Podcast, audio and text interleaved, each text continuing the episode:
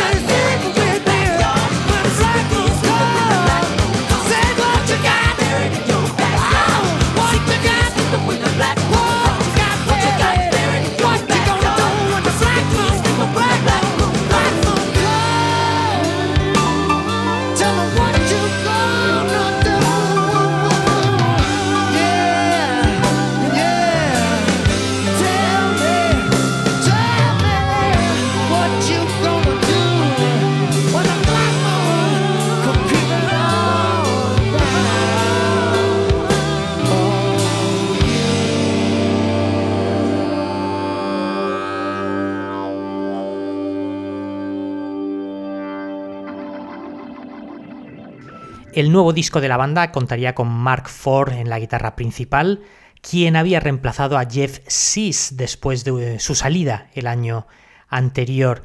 Esto, pues junto con la mm, incorporación de un teclista a tiempo completo con Eddie Harch y también una fuerte presencia de coros femeninos, eh, le dio a los Black Crows espacio pues para explorar, para improvisar y tocar su nuevo material.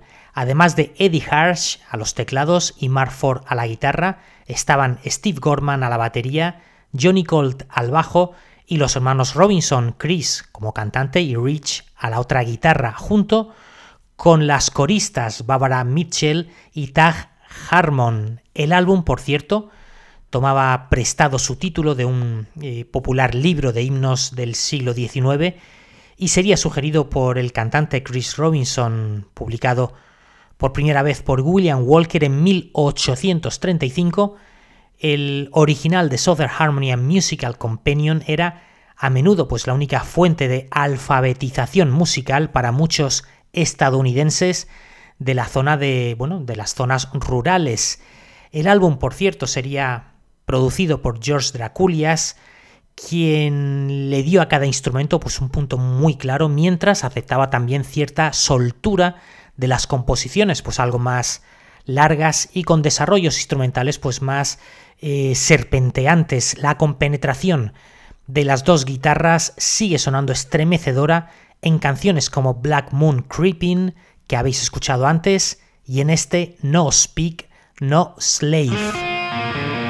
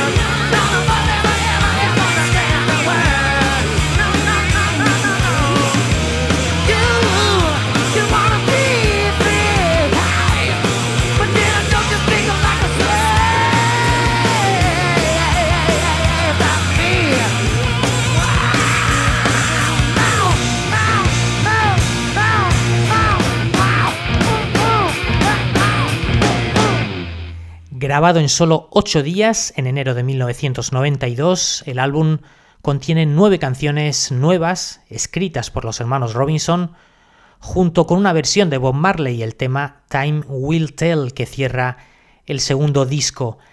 Así como, pues bueno, la banda hizo con el tema de Otis Redding, Hard to Handle en el álbum anterior, aquí también se la apoderan, convirtiendo ese tema reggae en algo más acústico, con un sonido pues más estilo Nueva Orleans. A pesar de todo, era un cierre pues algo sencillo al disco, y bueno, pues la verdad es que no era lo más eh, destacado del LP.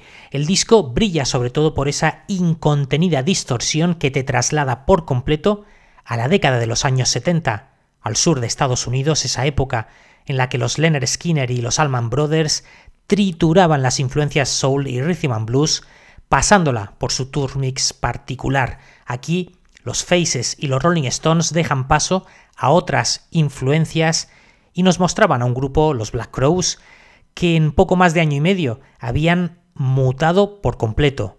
La esencia del sonido de los Black Crows es su eh, resurgimiento del rock de raíces sólidas en esa década de los años 70, junto con los cambios de acordes, los cambios de tempo y todo ese feedback. Canciones como Thor in My Pride, una de las mejores composiciones del álbum, y también que establece una canción que establece el molde para el tipo de enfoque que la banda pues adoptaría en muchas canciones, una construcción relajada que presenta pues una evolución densa, intensa y muy emotiva. Esas notas acústicas se convierten también gradualmente en un himno extendido de seis minutos que muestra todo lo que la banda es capaz de hacer. Todo eso lo elevan a la máxima potencia en otra de las canciones más destacadas del disco. Sometimes Salvation, con una desgarrada interpretación vocal de Chris Robinson, a medio camino entre Wilson Pickett y Janis Joplin.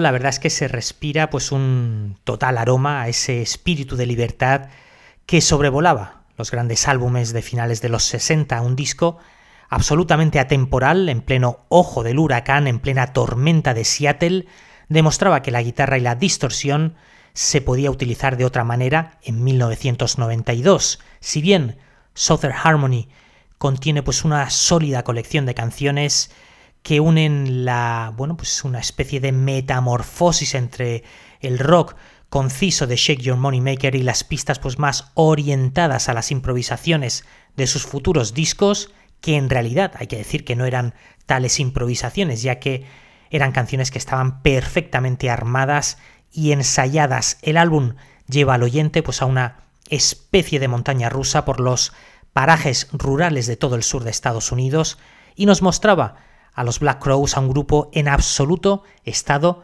de gracia, porque sus tres primeros trabajos son sin duda para enmarcar.